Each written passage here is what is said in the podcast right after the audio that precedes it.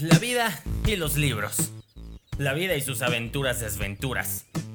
Pasar del... Puedo escribir los versos más tristes esta noche. al... A las 5 se cierra la barra del 33. en un 2x3. Combinar Diles que no me maten. con aprovecharte del límite. Porque el chiste es que un libro no pierda su esencia cuando se combina con música. Es más, que se haga más fuerte, inquebrantable. Yo me imagino que se tiene que batallar para dejarla. si usted la quiere bastante, pues no es muy fácil para dejarla. Hay que sufrirle para dejarla. Y si hay que sufrirle para dejarla, qué mejor que encontrar la respuesta ideal, el librario. Este licuado que transforma los libros en canciones y las canciones en libros. Bienvenido.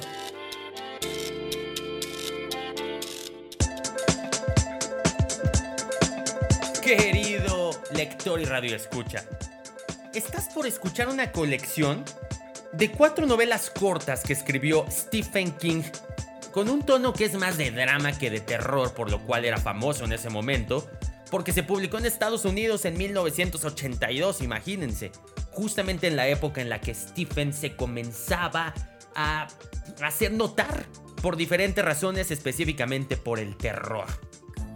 Aquí, Rita Hayworth y la redención de Shawshank, que es Esperanza Primavera Eterna, Alumno Aventajado, que es Verano de Corrupción, El Cuerpo, que es Otoño de Inocencia, y El Método de Respiración, que es Cuento de Invierno, representan historias particulares de nuestro Stephen King.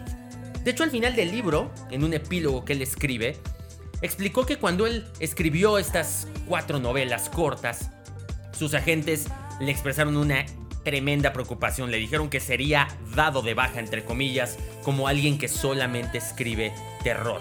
Y no le importó. Lo que él quería era hacerse también notar con un par de historias un tanto, un tanto distintas. Y aquí le relato un fragmento de la primera de ellas, que es The Shawshank Redemption, que es habla sobre Andy Dufresne, quien fue acusado de asesinar a su esposa y a su amante, se le condenó a dos cadenas perpetuas y que pasan un chorro de cosas, pero específicamente que se habla de cómo en la cárcel se trabaja con mentiras, con verdades, pero eso sí, según quien escribe esta novela, según lo que tú te imagines que es la persona que está contándonos esto, es tremendamente feliz adaptando historias todo el tiempo.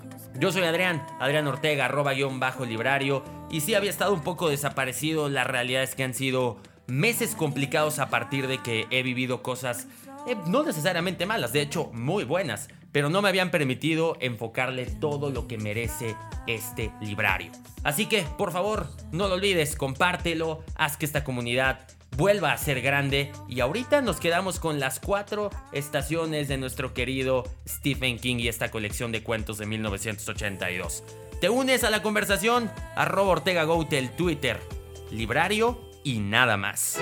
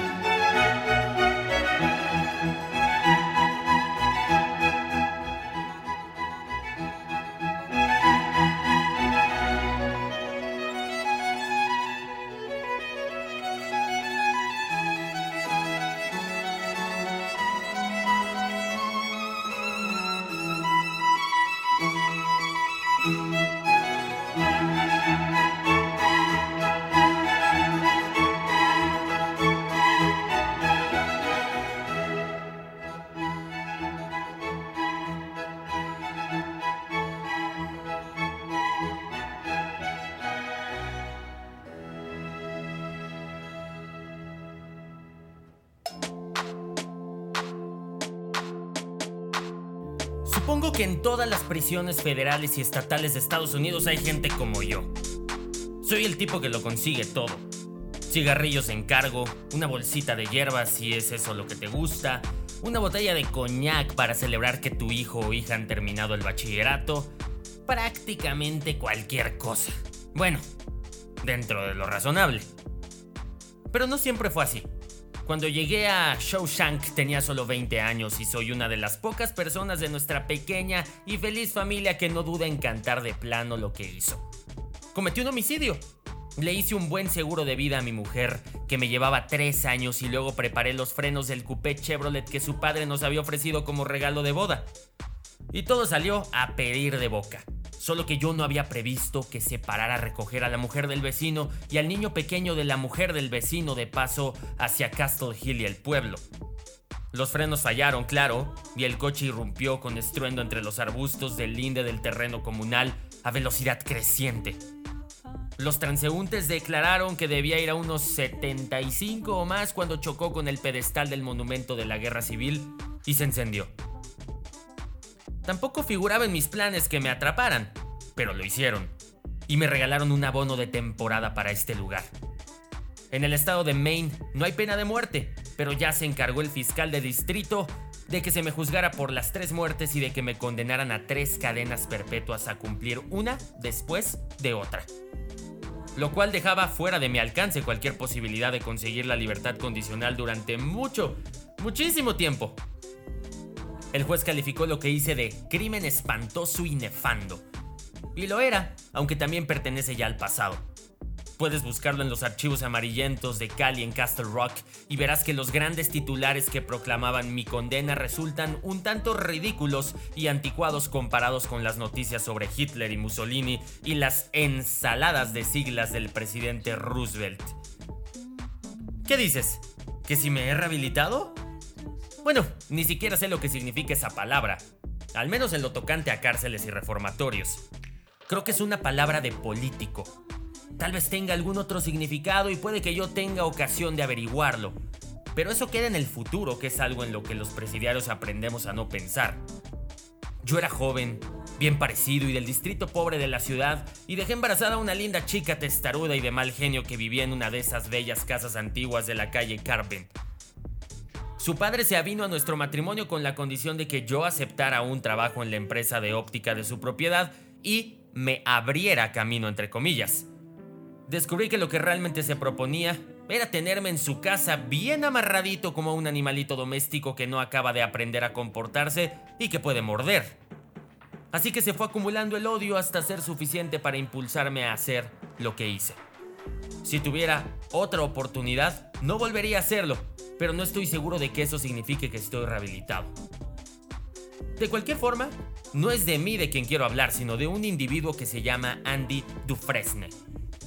Claro que para poder hablar de Andy tengo que explicar algunas cosas más de mí mismo, Así que no me llevará mucho. Como dije, yo soy el tipo que puede conseguir de todo aquí en Shawshank desde hace casi 40 malditos años.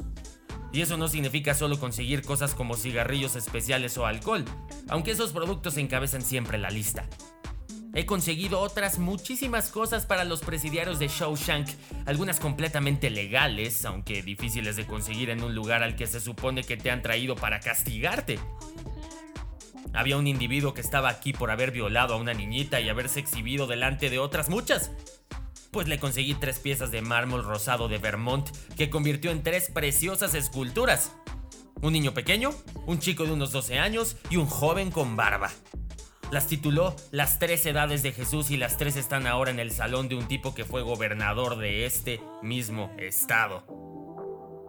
He aquí un nombre que tal vez recuerdes si te criaste al norte de Massachusetts, Robert Alan Cote. En 1951 intentó robar el First Mercantile Bank de Mechanic Falls y el asalto acabó en una matanza. Seis muertos en total, dos de ellos miembros de la banda de atracadores, tres rehenes y un joven agente que alzó la cabeza cuando no debía y le pegaron un balazo en el ojo. Cote tenía una colección de monedas. Lógicamente no iban a permitirle que las trajera a la cárcel, pero con un poco de ayuda de su madre y la ayuda del conductor de una furgoneta de la lavandería, pude conseguírselo. Le dije, Bobby, tienes que estar loco para querer tener una colección de monedas en un hotel de piedra lleno de ladrones. Me miró, sonrió y dijo, estarán bien seguras, no te preocupes. Y tenía razón, Bobby Cote murió en 1967 de un tumor cerebral, pero la colección de monedas no apareció nunca. Conseguí bombones para el día de San Valentín, tres batidos de leche verde de esos de McDonald's, conseguí incluso un pase de medianoche de garganta profunda y el diablo burlado para un grupo de 20 hombres que habían reunido todos sus fondos para alquilar las películas aunque aquella aventurilla me costó una semana de solitaria. Es a lo que te arriesgas por ser el tipo que puede conseguirlo todo. Ya se sabe. He conseguido libros de consulta, libros pomo, baratijas para gastar bromas como petardos y polvos pica pica, y en más de una ocasión he visto a presos con condenas largas recibir un par de bragas de su esposo o de su novia. Ya te imaginarás lo que hace aquí dentro un tipo con esas prendas durante las noches interminables en que el tiempo te atenaza y te obsesiona. No proporciono todas esas cosas gratis y en algunos casos el precio es alto. Pero no lo hago solo por dinero. ¿Para qué me sirve el dinero? Jamás tendré un Cadillac ni iré a Jamaica a pasar dos semanas en febrero. Lo hago por lo mismo que un buen carnicero te vende solo carne fresca. Tengo una reputación y quiero conservarla. Las dos únicas cosas que me niego a conseguirle a la gente son armas y drogas duras. No ayudaré a nadie que quiera suicidarse o matar a alguien. Ya tengo en la cabeza asesinato suficiente para toda la vida.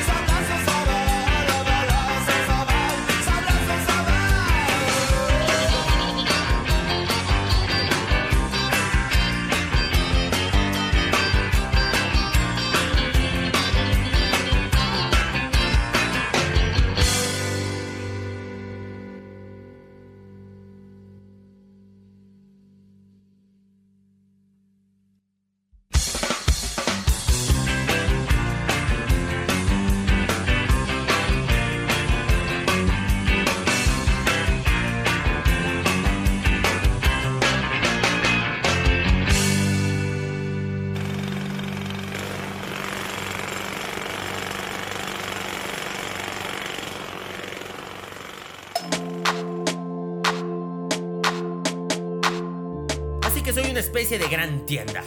Y por eso, cuando en 1949 Andy Dufresne vino y me preguntó si podía conseguir la Rita Hayworth, le dije que no habría ningún problema. Y no lo hubo.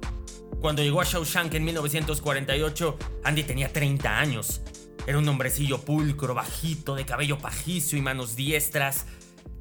Usaba gafas de montura dorada, llevaba siempre las uñas bien cortadas y limpias. Aunque resulte raro que eso sea lo que se recuerda de un hombre, a mí me parece que es lo que mejor resume Andy. Tenía siempre aspecto de llevar corbata. En el mundo exterior, había sido vicepresidente del departamento de créditos de un importante banco de Portland. Excelente trabajo para un hombre tan joven como él y más aún si consideramos lo conservadores que son la mayoría de los bancos. Conservadurismo que habrá que multiplicar por 10 en el caso de Nueva Inglaterra, donde la gente no confía a un individuo su dinero a menos que sea calvo, cojo y ande siempre tirándose de los pantalones para colocarse bien el braguero. Andy estaba en la cárcel por asesinar al amante de su esposa y a su esposa.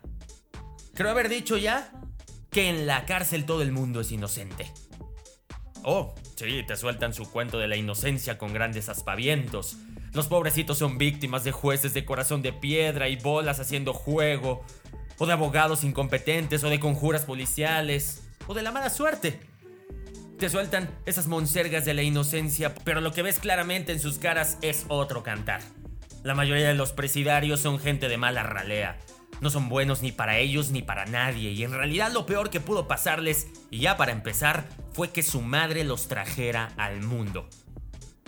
En todos los años que llevo en Shawshank, no llegan ni a 10 los hombres a los que creí cuando me dijeron que eran inocentes.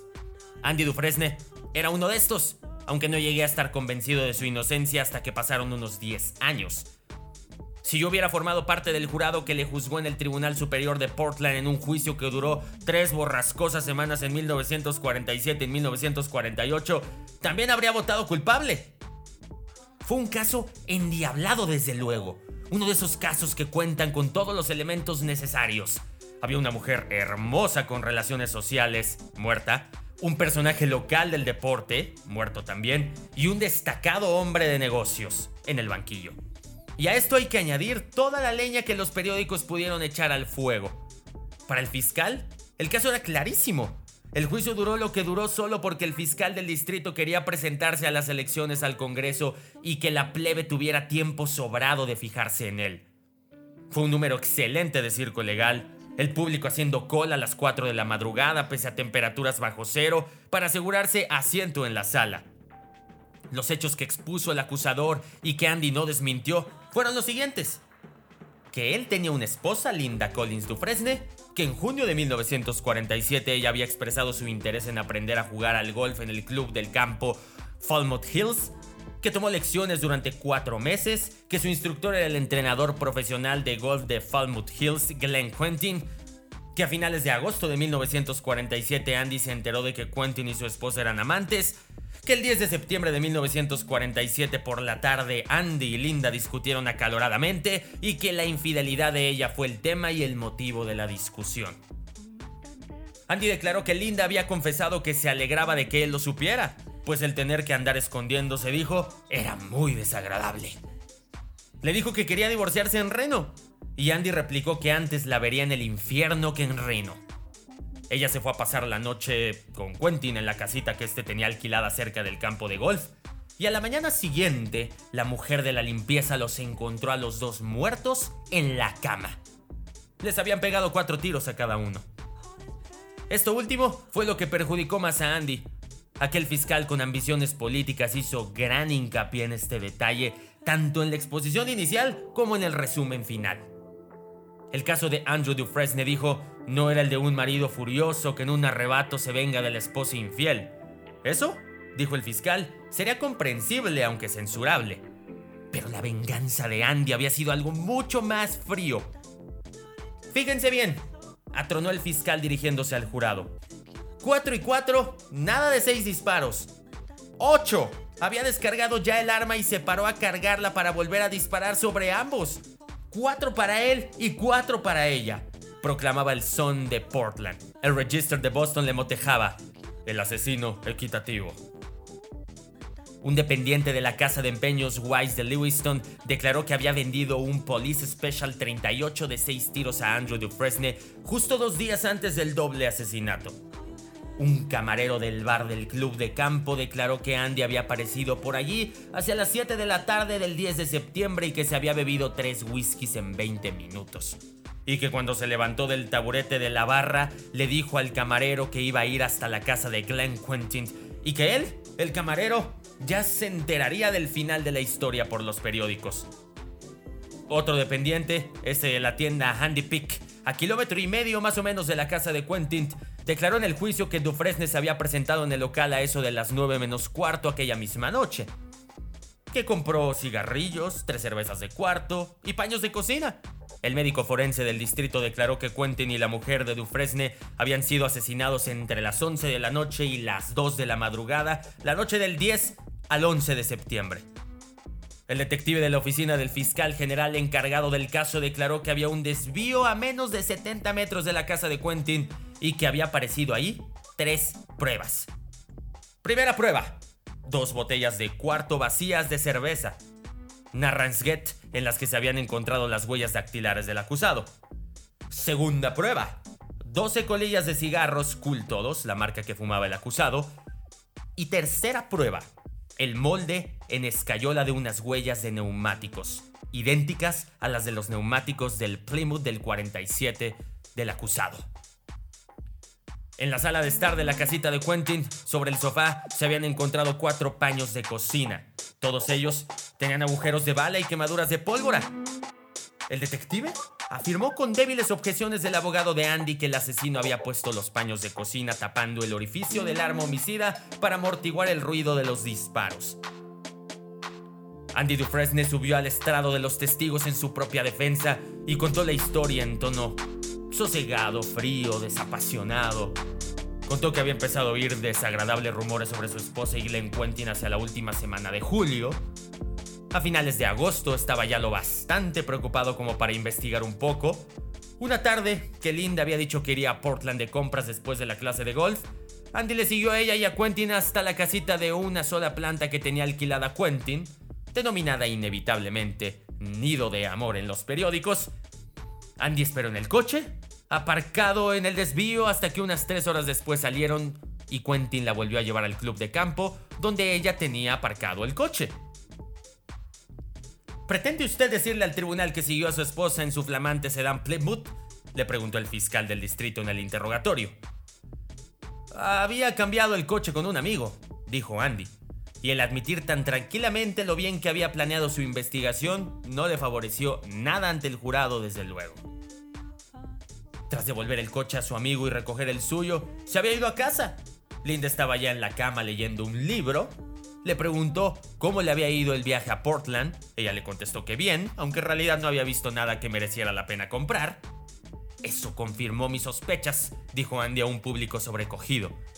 Pronunció estas palabras con la misma voz remota y fría que había empleado prácticamente durante toda su declaración. ¿Cuál era su estado de ánimo durante los 17 días que mediaron entre este y el día en que su esposa fue asesinada? Le preguntó su abogado. Me sentía muy angustiado, dijo Andy, sereno, imperturbable. Y en el mismo tono que quien lee una lista de compras, añadió que había pensado en suicidarse, llegando incluso a comprarse una pistola en Lewiston el 8 de septiembre. Su abogado le invitó entonces a explicar al jurado lo ocurrido después de que su esposa fuera a unirse con Glenn Quentin la noche de los asesinatos. Andy lo explicó y causó realmente la peor impresión posible. Conviví con él casi 30 años y puedo deciros que era el individuo con más temple que he conocido. Cuando estaba contento por algo solo te daba leves indicios, y cuando algo le preocupaba se lo guardaba todo para él. Nadie podría decir si pasó alguna vez lo que un, místico llamó noche oscura del alma. Era el tipo de individuo que si hubiera decidido suicidarse no habría dejado ninguna nota, pero sí todos sus asuntos en orden. Creo que aunque hubiera llorado en el estrado de los testigos o hubiese hablado con voz ronca o irritada, incluso en el caso de que se hubiera puesto a chillarle a aquel fiscal que soñaba con Washington, no habría acabado con la sentencia de cadena perpetua con que acabó. Y aún en caso de haberlo hecho, hubiera conseguido la libertad condicional hacia 1954. Pero explicó su historia como una grabadora, como diciéndole al jurado, las cosas son así, pueden creerme o no, y no le creyeron.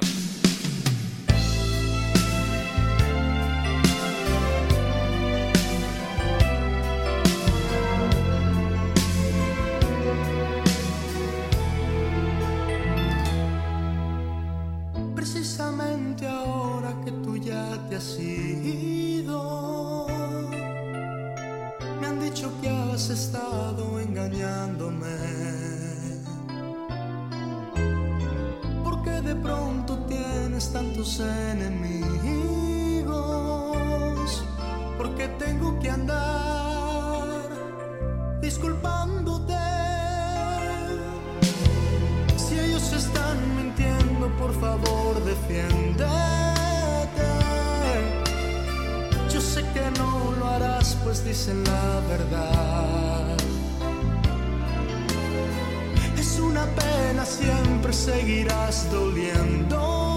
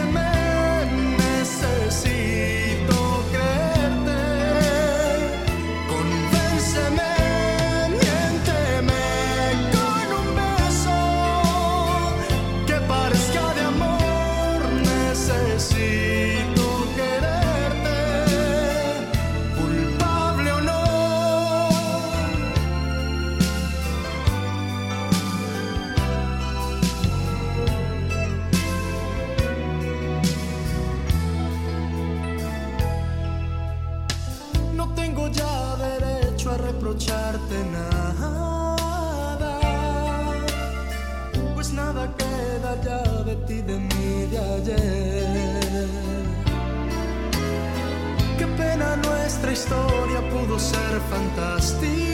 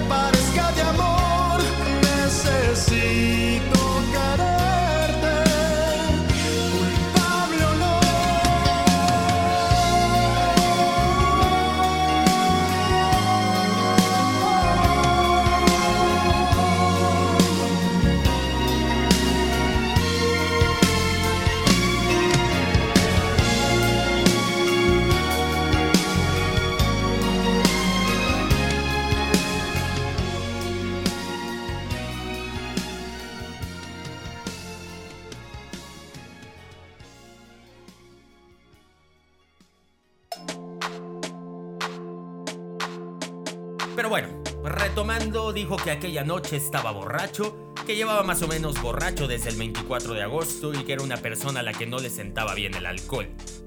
A cualquier jurado le hubiera resultado bastante difícil tragarse esto. Sencillamente no podían imaginarse a aquel hombre joven, seguro de sí, con un pulcro traje de lana tres piezas entregado a la bebida, por un asuntillo intrascendente de su esposa con un profesor de golf. Yo sí lo creí, porque tuve ocasión de observar una vez a Andy, lo cual no pudieron hacer los seis hombres y las seis mujeres del jurado. Durante el tiempo que le traté, Andy Dufresne siempre tomó cuatro copas al año. Cada año más o menos una semana antes de su cumpleaños y luego otra vez unas dos semanas antes de Navidad.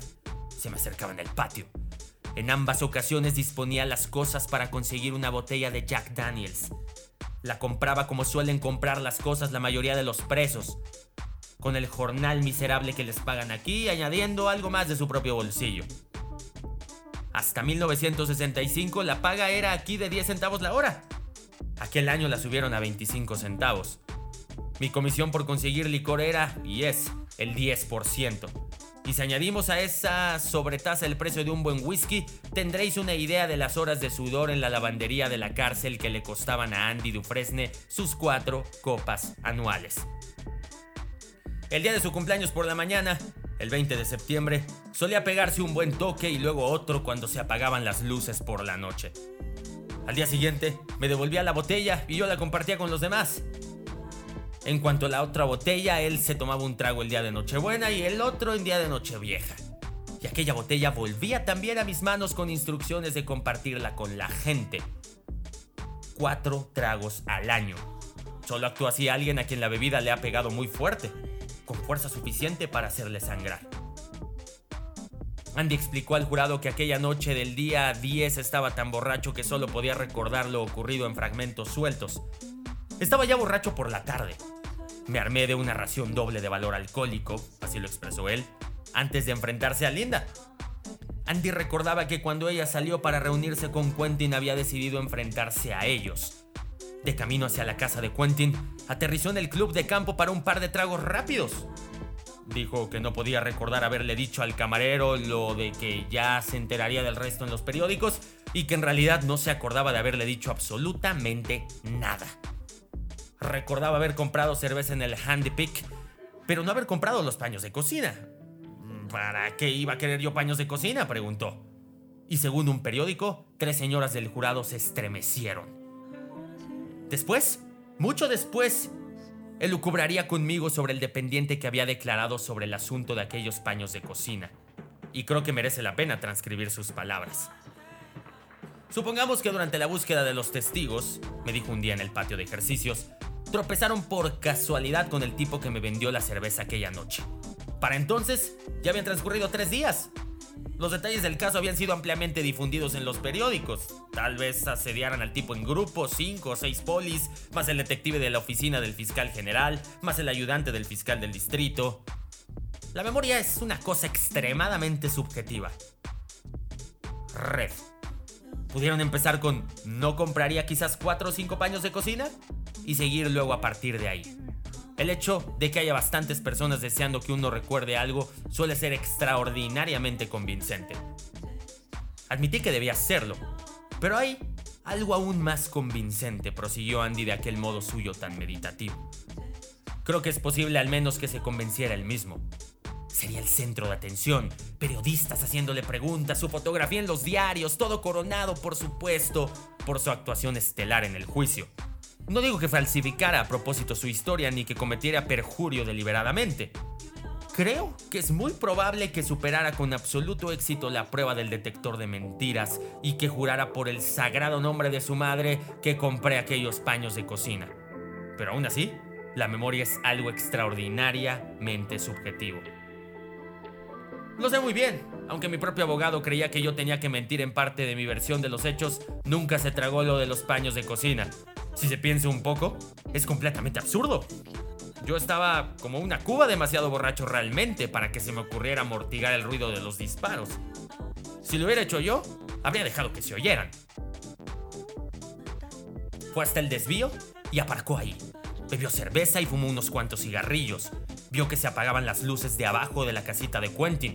Se fijó en que se encendía una luz arriba y 15 minutos después se fijó en que aquella luz se apagaba también dijo que pudo imaginarse el resto. Señor Dufresne, ¿fue usted entonces a la casa de Glenn Quentin y les mató a los dos? Patronó entonces su abogado. No, no lo hice, respondió Andy. Historias como esas, algunas convincentes, algunas tantas, muchas no, me hacen creer que en la cárcel podría escribir un tremendo libro sobre anecdotario de quienes mienten, saben que mienten y no pretenden dejar de mentir, y aquellos que no mienten, hacen todo por mentir y terminan creyéndoles la mentira, o por sí mismos aquellos que no hicieron nada, no intentan ni mentir, ni volver a hablar de su verdad, porque saben que todo está perdido. Pero aquí, como le he llamado desde unas cuantas ocasiones, desde hace unos cuantos años desde que estoy aquí, esto es esperanza, primavera eterna. Fue más o menos así. Vino blanco, noche y viejas canciones. Y se reía de mí, dulce embustera, la maldita primavera que queda de un sueño erótico, sí. De repente me despierto y te has ido. Siento el vacío de ti. Me desespero como si el amor doliera. Y aunque no quiera, sin quererlo pienso en ti.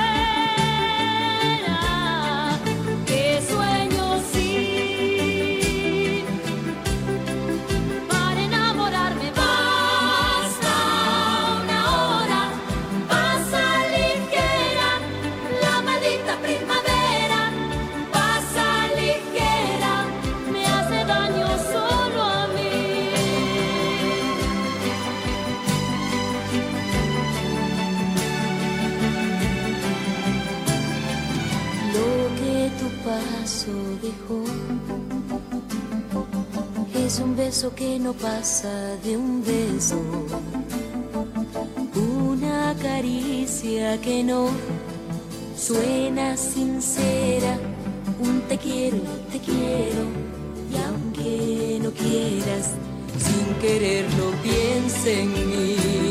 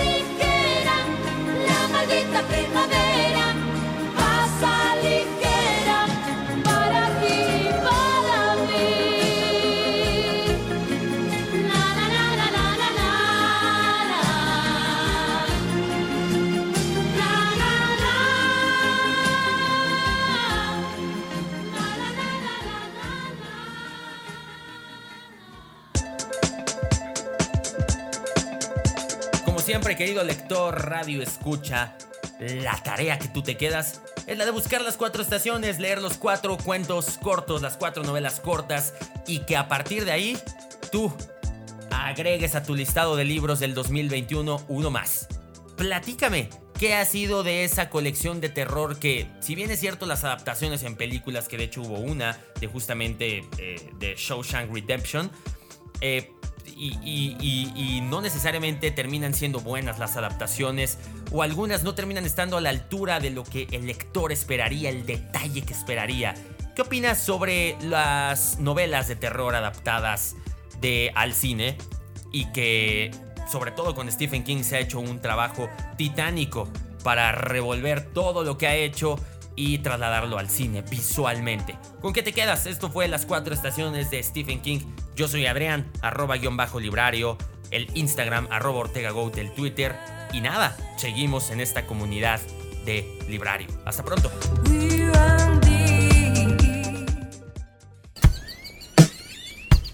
Es claro que si llegaste hasta aquí, Librario cumplió su objetivo. Te sedujo al menos para terminar de escuchar este episodio.